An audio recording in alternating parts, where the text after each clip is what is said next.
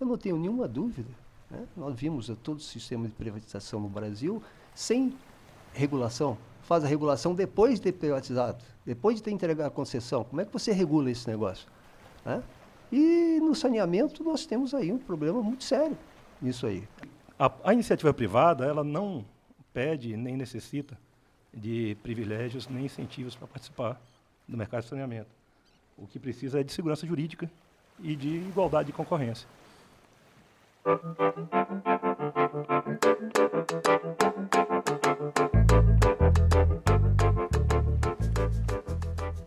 podcast Espia Maré é uma iniciativa do Instituto Mar Urbano, com a apresentação do jornalista Emanuel Alencar. Temos como missão ajudar na construção de uma cultura oceânica brasileira.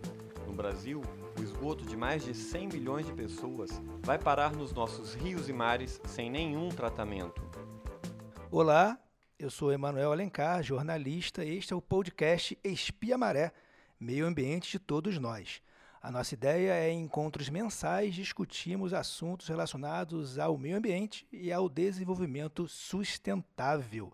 Nesse primeiro encontro, a gente tem o enorme prazer de receber aqui para debater saneamento básico o engenheiro e conselheiro do Clube de Engenharia, José Estelberto Soares, e o também engenheiro Simval Andrade, diretor-presidente da Zona Oeste Mais Saneamento, formado pelas empresas BRK Ambiental e Grupo Águas do Brasil. O Brasil convive há décadas com índices péssimos de tratamento de esgotos e cobertura de água. Em 11 de dezembro do ano passado, 2019, foi aprovado na Câmara dos Deputados o projeto de lei 4162 do governo federal que muda o marco legal do saneamento e põe iniciativa privada e empresas públicas de saneamento com as mesmas condições de concorrência. Abre, em última instância, o setor para financiamentos privados, agita a pauta do saneamento básico no país. O relator, deputado Geninho Zuliani, do Democratas de São Paulo, fez uma manobra para que o Senado não seja mais a casa que dará a última palavra sobre o projeto, e, e sim a Câmara, onde supostamente há mais adesão ao modelo que favorece a iniciativa privada.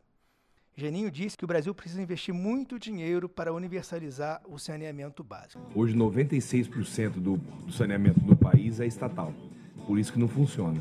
Eu vou chamar aqui primeiro o José Estelberto Soares, o nosso Estel, para dar a sua opinião sobre esse novo marco regulatório do saneamento, aprovado em primeira discussão, ainda passa para o Senado para depois voltar para a Câmara dos Deputados. Qual é a sua avaliação, Estel, sobre esse texto? Você acha que vamos precisar de todo mundo, como diz a música do Beto Guedes, para resolvermos esse, novo, esse enorme flagelo ambiental? Ou a gente poderia caminhar sem mudanças na lei? Olha, discutir isso e a convite de vocês é um prazer e, ao mesmo tempo, é um mantra, porque a questão do saneamento realmente é um flagelo, eu não tenho nenhuma dúvida. Quando você fala em saneamento básico, você está falando fundamentalmente em quatro coisas: água, esgoto, drenagem, que é água de chuva, né? e lixo. Hoje nós falamos muito mais em saneamento ambiental, que é algo mais amplo, qualidade do ar, qualidade da casa, da habitação, ou seja, saneamento ambiental. Mas vamos no saneamento básico, e no caso aí a parte de água e esgoto fundamentalmente, que eu acho que está no foco. Você, quando fala e vê o que estão dizendo, uma coisa que fica muito, é muito repetida, é que são, querem, com o novo marco do saneamento, colocar, dar as mesmas condições. Não é isso que se vê.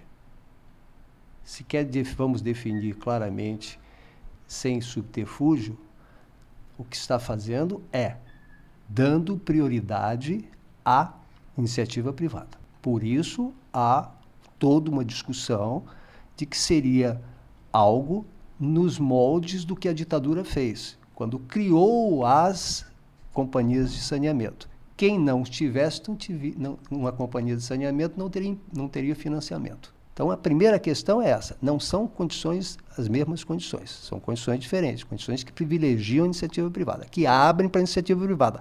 Só que isso também não é verdade, porque a iniciativa privada não está proibida e nunca esteve. Tanto é o nosso amigo que está aqui do lado, o Simval Andrade, que é o presidente de uma empresa da iniciativa privada que toca a área de esgotamento sanitário de 1 milhão e 700 mil pessoas no Rio de Janeiro. Nunca foi proibido. Então, agora o que se está querendo, na verdade, é incentivar a iniciativa privada. E o passado condena. Condena a privatização, porque os países que privatizaram, privatizaram depois do saneamento já, já ter alcançado a sua amplitude. E aí privatizaram no sentido de gerir melhor, etc. E vários voltaram atrás. É Berlim, é, é Paris e outros, outros lugares, são 800 no mundo. Né? Voltaram atrás porque a gestão não funcionou da forma como eles gostavam. Mas eles fizeram isso depois do saneamento já ter se generalizado. Nós aqui não. Nós estamos aqui com, com questões muito sérias. Os próprios dados não são confiáveis. Você pega, por exemplo, eu estava numa reunião, o sujeito me apresenta, antes, da antes do, das Olimpíadas, o sujeito me apresenta um mapa com a Tijuca totalmente azul. O sujeito dizia assim: esta área é uma área que já está coletada e tratada na estação de tratamento de alegria no Caju. Você quer dizer que a Tijuca está toda coletada? Não, é. O presidente da, da, da SEDAI, e é realmente, ele tinha ido para os jornais, televisão, dizer que eles fizeram a ligação do Caju até a Praça da Bandeira, ligaram a tubulação da, da, da, Tijuca ali, portanto, os esgotos da Tijuca estariam sendo tratados todos na alegria. Não é verdade. Qual foi a pergunta que eu fiz? Como é que você explica isso se o rio Trapicheiro e o rio Maracanã são esgoto puro? São os dois rios da Tijuca. Ou seja, os dados não são confiáveis. Os dados de saneamento. E N dados que nós estamos cansados de ver. Delfim Neto que o diga, nas épocas dele lá. Então, é uma questão complexa realmente, e eu acho que tem que se ter calma, tranquilidade, para se analisar o que fazer. Eu, a princípio, tenho o pé atrás com a exigência ou as coloca a colocação de questões que levam para uma direção só. Porque eu acho que hoje já está aí. E a lei de saneamento é uma lei, agora, precisa ser efetivada. Não, esse é que é o problema. Tem lei e não funciona. Estel agora falou bastante e tocou num ponto, né, Simval, que a gente estava inclusive conversando no outro dia sobre essa questão, que é uma crítica muito recorrente uh, de algumas pessoas, é o fato de que a iniciativa privada vai querer olhar só para o filé e deixar o osso de fora. Mas você me relatou ter ruído alguns ossos lá na Zona Oeste. Então conta para a gente aí como é que está vendo esse novo marco legal do saneamento, a importância das empresas privadas entrarem no setor em outras condições. Acha importante essa alteração? Se você concorda com o Estel, que já havia meios das empresas privadas de concorrerem anteriormente, ou se não, se essa mudança é fundamental. Conta pra gente dos seus esqueletos achados no armário lá na Zona Oeste. Bom dia a todos, é um prazer participar desse papo, inclusive dentro de um ambiente onde a gente tem a oportunidade de esclarecer alguns mitos e alguns dogmas com relação à participação da iniciativa privada no saneamento. É, do ponto de vista da área da AP5, a área de planejamento 5, que envolve os 22 bairros da Zona Oeste, é, primeiro é, esclarecer que as favelas e os loteamentos irregulares são, sim, parte de nossa prestação de serviço. Está excluída apenas as áreas que não são urbanizadas. Porque você, como engenheiro, nós sabemos que se você não tem um mínimo de urbanização da área, você não pode implantar um sistema de esgotamento sanitário separador absoluto, que ele não permanecerá naquele local nas primeiras chuvas. Se você não tem drenagem, não tem pavimentação, guia e sarjeta. E um outro ponto interessante é que a, a iniciativa privada ela não pede nem necessita de privilégios nem incentivos para participar do mercado de saneamento. O que precisa é de segurança jurídica e de igualdade de concorrência. A gente entende que a eficiência operacional pode estar tanto na área pública como na área privada, e quando se tem condições iguais de concorrência, é, quem for mais eficiente vai ter condição de ofertar uma melhor tarifa, uma melhor condição dentro da concorrência. O que realmente vinha acontecendo no país, vinha até o marco legal, era que as, as, as empresas estaduais elas tinham a possibilidade de renovar de maneira indefinida os contratos diretamente com os municípios, sem se expor à concorrência e sem ter nenhuma cobrança em termos de metas, em termos de, de funcionamento, em termos de controle.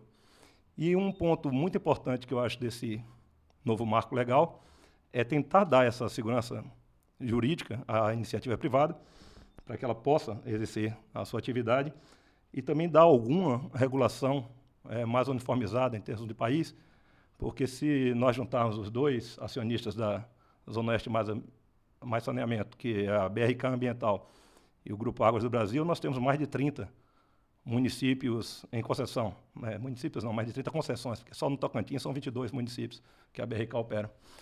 E você enfrenta em cada cidade uma agência reguladora própria, um critério próprio, um nível de estrutura de fiscalização próprio.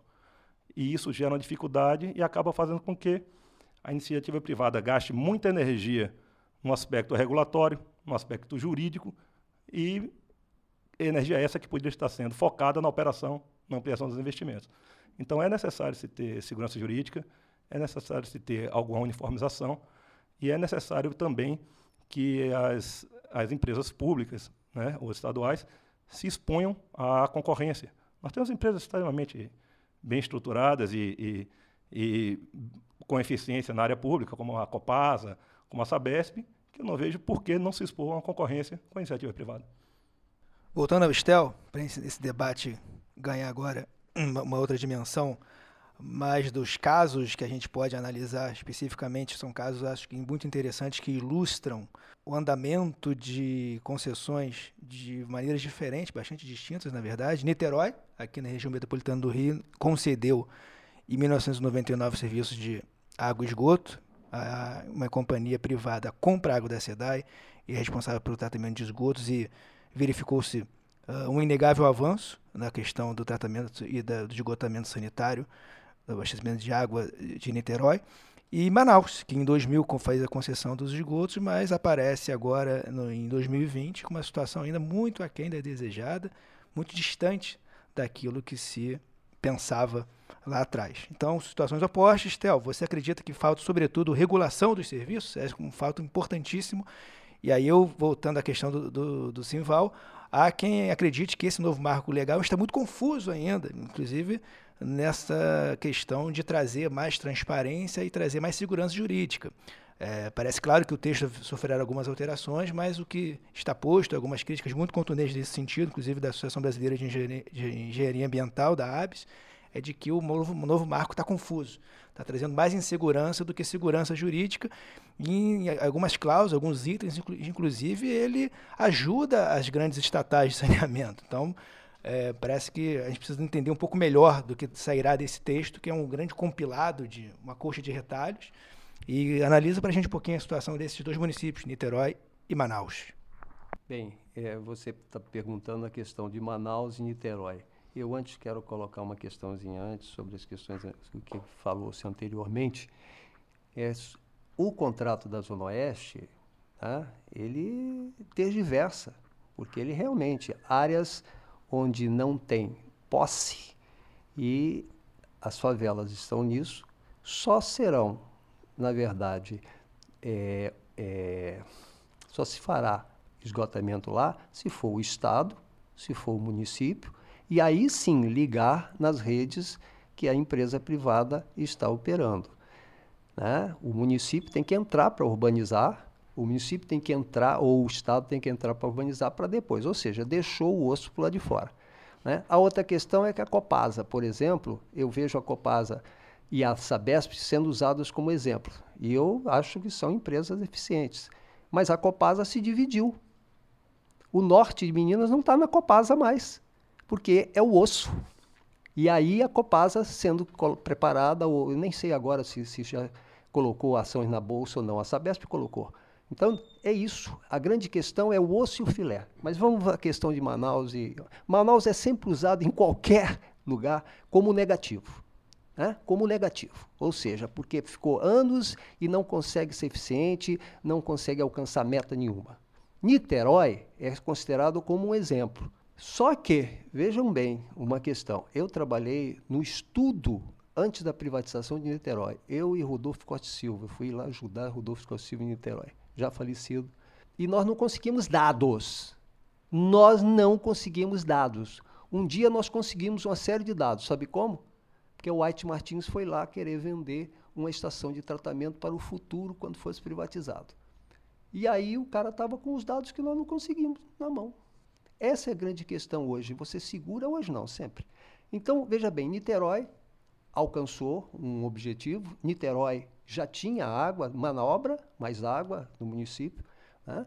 mas a questão de, de esgotamento sanitário muito aquém. Só tem um probleminha. Vocês sabem quanto, durante vários anos, a Companhia de Niterói pagava a SEDAI por metro cúbico?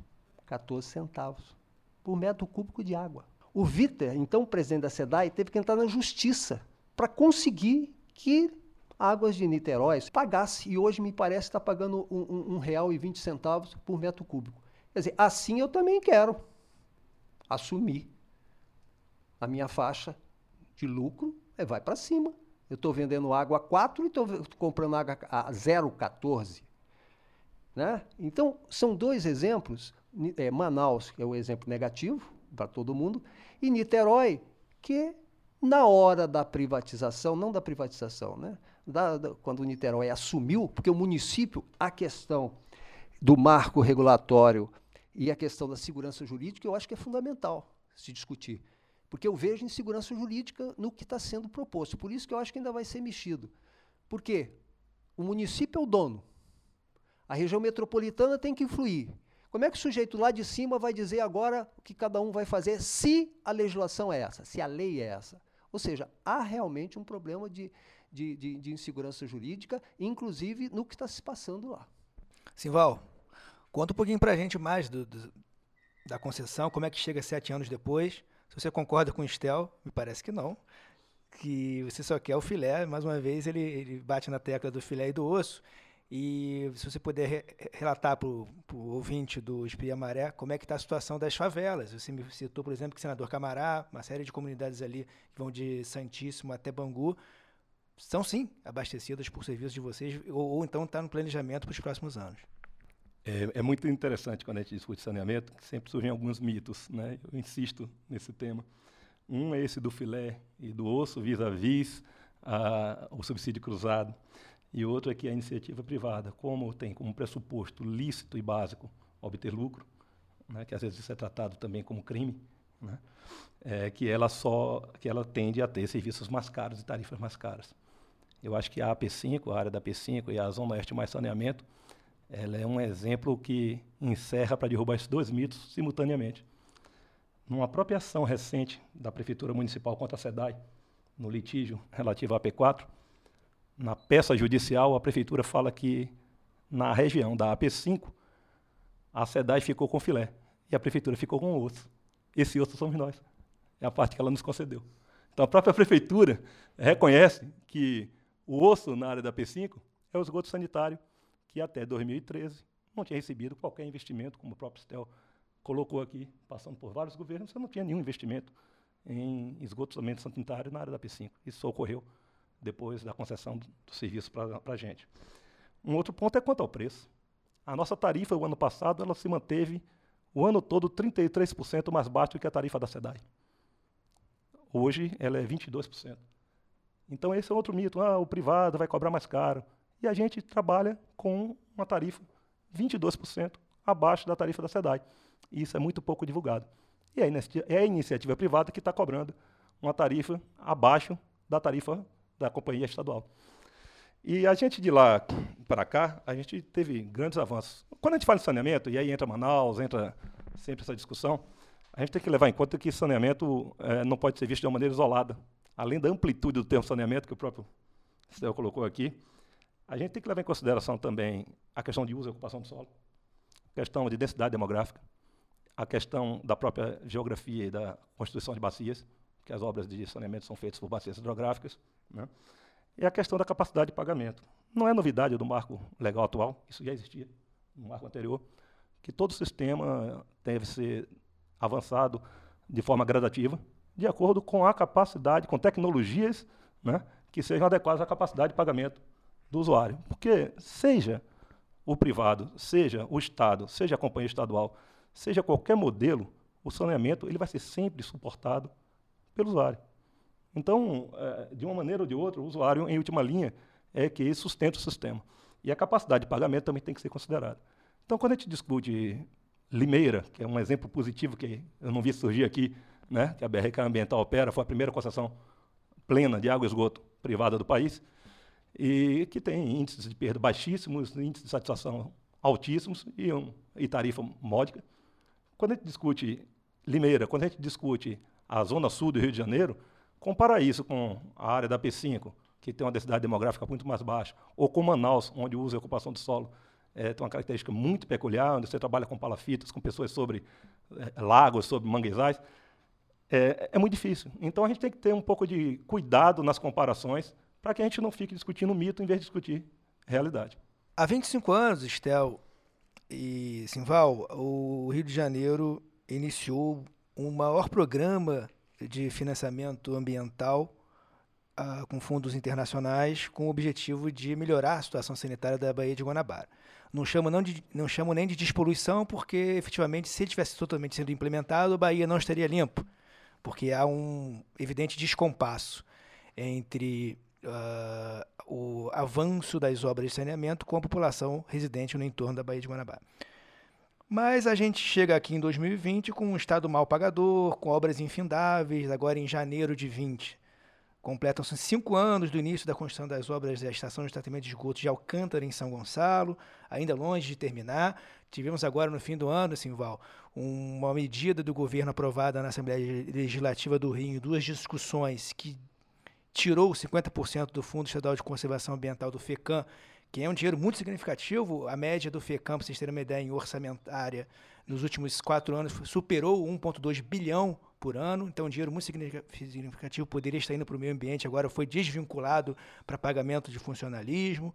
Então, a minha pergunta muito clara para vocês é a seguinte: qual é a saída para a baixa preocupação dos governantes e prefeitos com a agenda do saneamento básico, à luz do que estamos vivendo aqui no Rio de Janeiro há algumas décadas, pelo menos? A principal saída é a participação da população. A questão não é técnica, a questão é política. Do ponto de vista técnico, você tem N, N alternativas, você encontra alternativas mais variadas possíveis. Agora, a questão é política e a questão é gestão. Por exemplo, nós vamos ter eleição esse ano para prefeito da cidade, das diversas cidades do Brasil. Qual é a pergunta que se faz? Ah, em mobilidade urbana vamos ser assim? Ah, na questão da habitação vai ser assim? Ah, na questão do saneamento vai ser assim? Não. A questão que tem que se fazer é o seguinte: qual é o modelo de gestão que vai ser aplicado? Como é que se vai decidir as prioridades? Essa é, é a grande questão. Vai ser transparente? Vai ser democrático? Como é que você vai fazer isso? Porque, sob o ponto de vista técnico, você tem N alternativas. Você tem que ter condições de decidir qual é a prioridade e o que, que vai ser feito.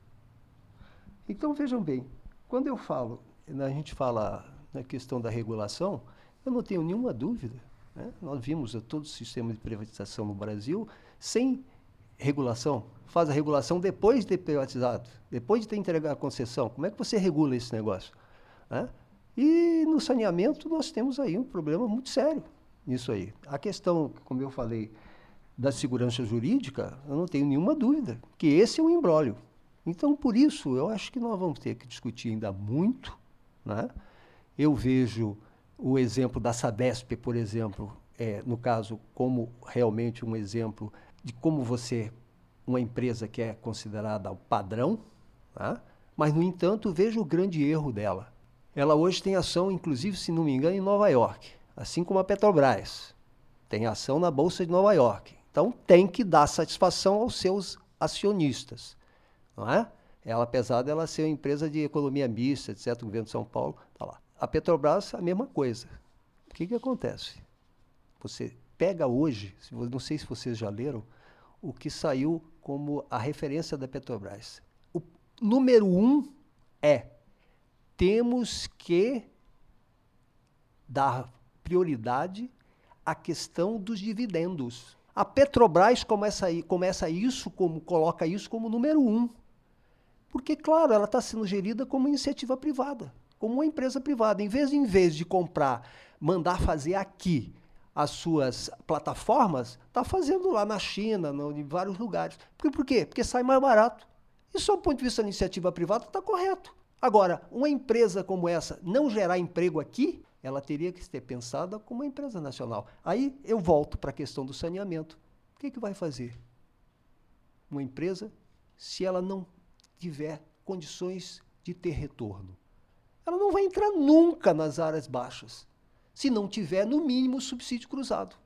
Não vai entrar, porque iniciativa privada não, pode ter, não vai entrar lá para ter, ter prejuízo. Então, a discussão que se faz é como organizar isso de tal forma que não aconteça esse buraco, que tem acontecido em vários lugares. Vai para a Argentina ou vai para a Bolívia, você vai ver. Você vai para própria, própria Niterói, pega a favela. Eu trabalhei no Prosanear lá. E nós tivemos, por exemplo, no Morro do Estado, em frente à prefeitura, né, a gente começa a resolver aquele negócio lá e não teve continuidade. Ou seja, se não houver urbanização, e quem é que urbanizou favela no Rio de Janeiro? Teve o favela bairro, em favelas pequenas. Teve alguma favela grande que foi urbanizada nessa cidade? Nunca. Então não vai ter. Então as favelas vão ficar de lado. Quer dizer, a grande questão nossa, na verdade, é como organizar isso. Não é contra a iniciativa privada, não. Eu acho que a gente tem que juntar. Como você começou colocando, não sei se tá, foi gravado, é hora de se juntar, agrupar, em todos os sentidos. Tá? Em todos os sentidos. Simval, Conta um pouquinho mais para a gente ali dos seus desafios em termos de, de arrecadação, como é que está a sua base hoje de contribuintes, as ligações, as pessoas estão fazendo as ligações das casas delas, onde já existe a rede formal da Zona Mais Saneamento, esse é um desafio. Quais foram as alterações de contrato que você citou para mim no nosso bate-papo uh, antes do programa?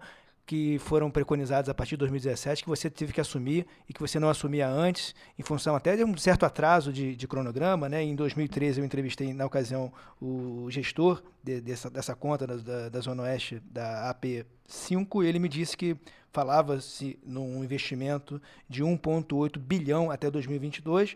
Ah, você me relatou que foram investidos aproximadamente, aproximadamente 600 milhões até agora e teria que é, nessa toada triplicar o que já foi investido em três anos. Houve algum certo atraso, assim, isso, isso não dá para negar, e agora é uma grande oportunidade de você explicar para a gente como é que está o andamento lá e os desafios vindouros na Zona Oeste. É, primeiro, esclarecer que quando se fala em investimento por parte da empresa, certamente, eu não estava em 2013 aqui, ele está ele tá se referindo ao total investido pela empresa, incluindo obras e outorgas, porque na Zona Oeste mais além de nós prestarmos o serviço de esgoto sanitário, além de fazer os investimentos, nós pagamos ao poder concedente, no caso a prefeitura municipal, 4% de todo o nosso faturamento bruto. Isso é bom registrar, não é 4% da arrecadação.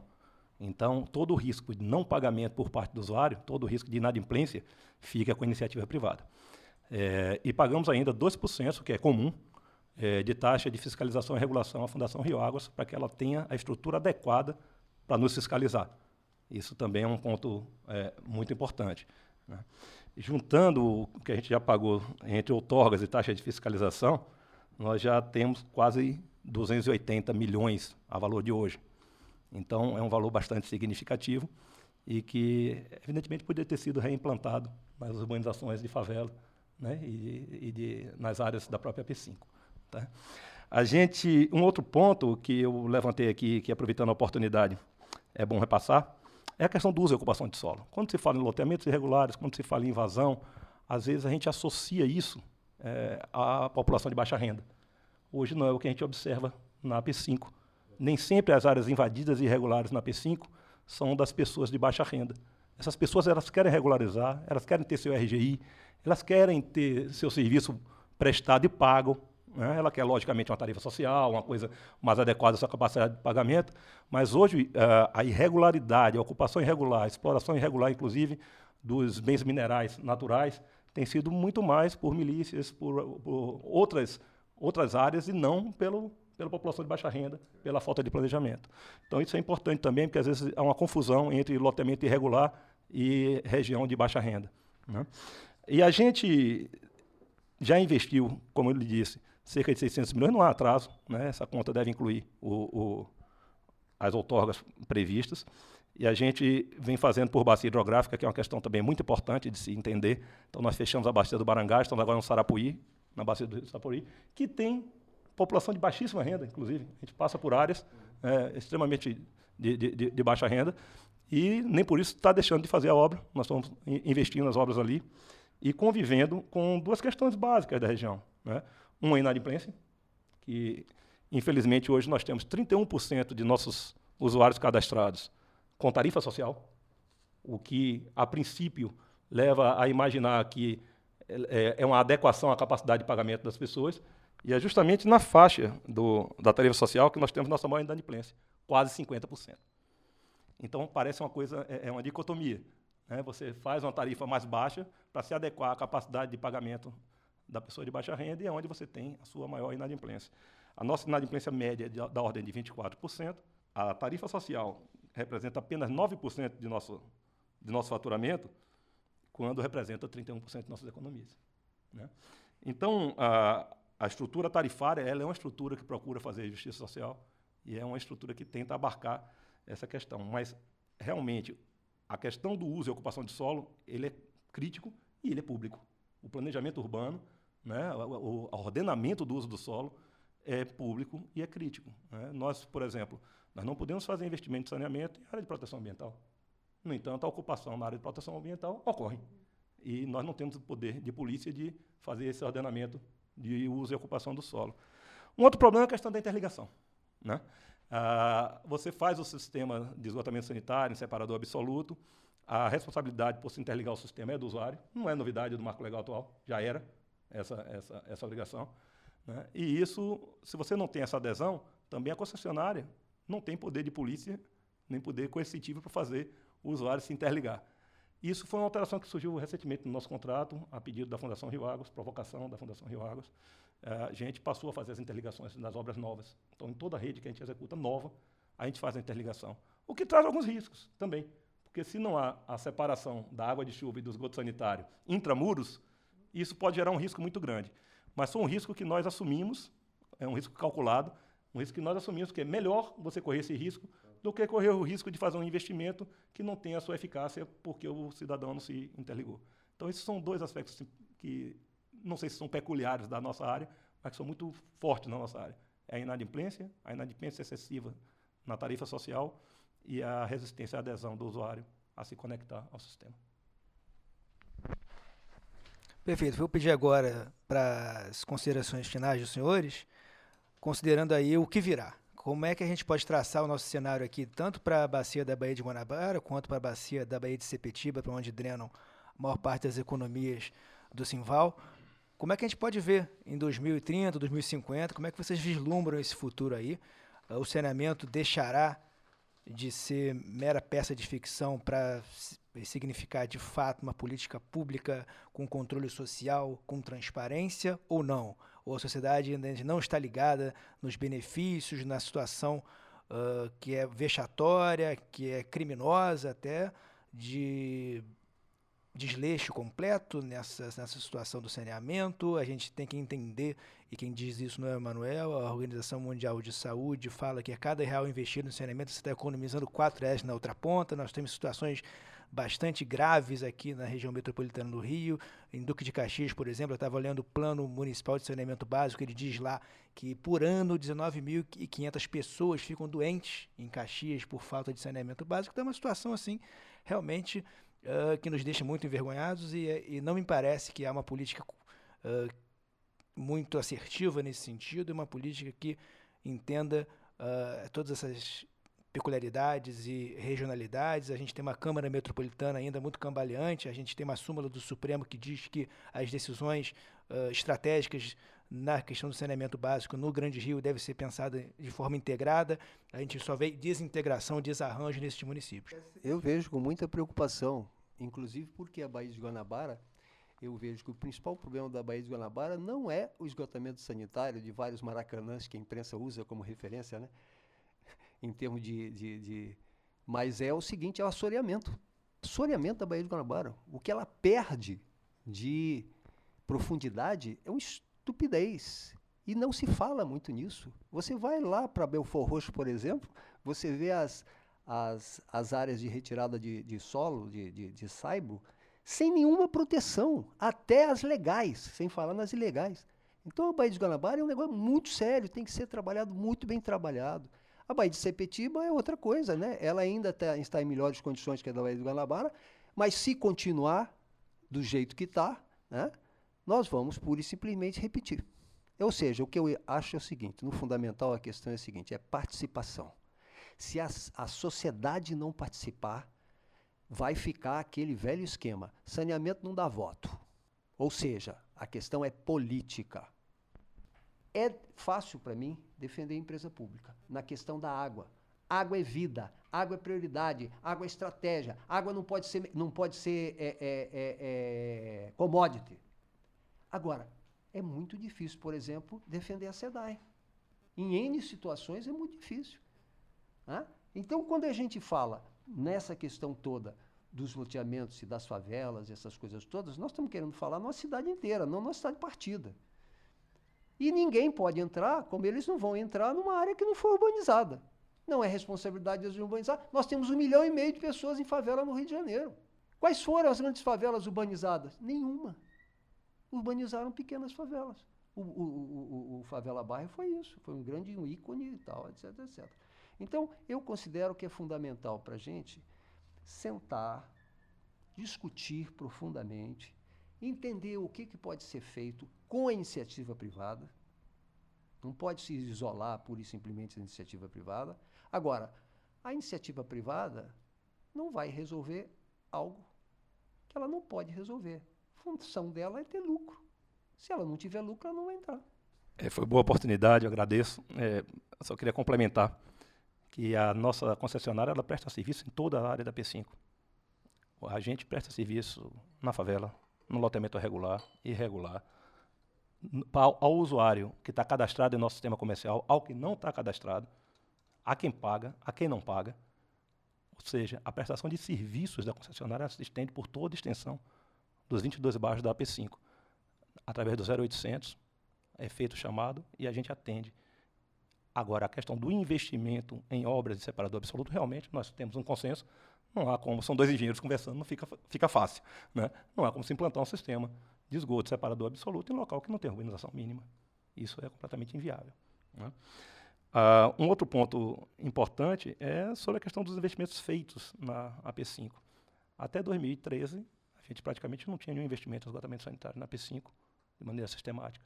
Né? Quando nós entramos, havia um, um estudo prévio indicando que 5% da população tinha tratamento naquela região. Ou seja, depois de anos e anos né, da gestão pública sobre aquela área, você praticamente teve uma área relegada a segundo plano, que acabou levando a esse processo de assunção pela prefeitura municipal e, consequentemente, com a concessão, com todos os riscos que uma concessão traz né, em termos de inadimplência, em termos de, de responsabilidade pela questão ambiental, e em, termos de, do recebimento, do risco da inadimplência e tudo mais. Hoje nós multiplicamos por 7 esse atendimento, tem muito o que fazer ainda. Nosso planejamento de investimento total é da ordem de 2,8 a 3 bilhões até o final da concessão. Eu não sei se eu estaria aqui para prestar conta a você, vou estar perto de 90 anos até lá, né? mas, mas a gente tem um programa claro, a gente tem uma fiscalização clara, a gente é regulado, a gente é acompanhado, é fiscalizado. Então, eu acho que isso é um ganho muito grande. É um modelo que eu acho que tem que ser é, considerado quando a gente discute opções né, para, para esse momento nosso. E eu acho que a grande vantagem, só para concluir, do marco de saneamento foi fazer isso aqui que a gente está fazendo hoje. Definitivamente, o saneamento entrou na pauta. Entrou na pauta de discussão das pessoas e realmente a sociedade tem que colocar isso na pauta. Nós temos a eleição agora municipal. É, isso tem que ser discutido é, de maneira profunda, né, não com dogmas, com mitos, e nem com essa dicotomia entre público e privado, porque para o cidadão importa ter água de qualidade, ter tratamento de esgoto, com modicidade de tarifa, com segurança no fornecimento. Ele não não está questionando a, a, o esgoto sanitário, ele não é ideológico, né? Ele é uma necessidade de saúde. Então, eu acho que a gente tem que unir realmente forças e abrir realmente o mercado para que todos que possam contribuir contribuam, principalmente o cidadão em si, dentro dos fóruns de controle social, as universidades, os conselhos, as empresas públicas e as privadas também. O futuro que a gente espera é de realmente uma área de destaque. A nossa meta é ser uma área de referência, tendo é, entrado num, num, processo extremamente desafiador. Nós não podemos chegar aqui e vender ilusão para a população. É uma situação difícil, são duas grandes bacias, e nós participando de maneira é, não, não tão. Eu, eu queria só clarear aqui. A gente representa 17% da área que contribui para a bacia do Guandu só, e 4% da Baía da Guanabara. Então, muitas vezes a gente é questionado é, sobre a despoluição da Baía da Guanabara ou sobre a despoluição da Baía de Sepetiba, né, quando nós somos uma pequena parcela contribuinte né, dessas baías. O que não tira a responsabilidade, que é aquela velha história do passarinho. Né? Se cada um botar uma gotinha de água no bico e sair voando, ele está fazendo sua parte para apagar o incêndio. O podcast Espia Maré é uma iniciativa do Instituto Mar Urbano, com a apresentação do jornalista Emanuel Alencar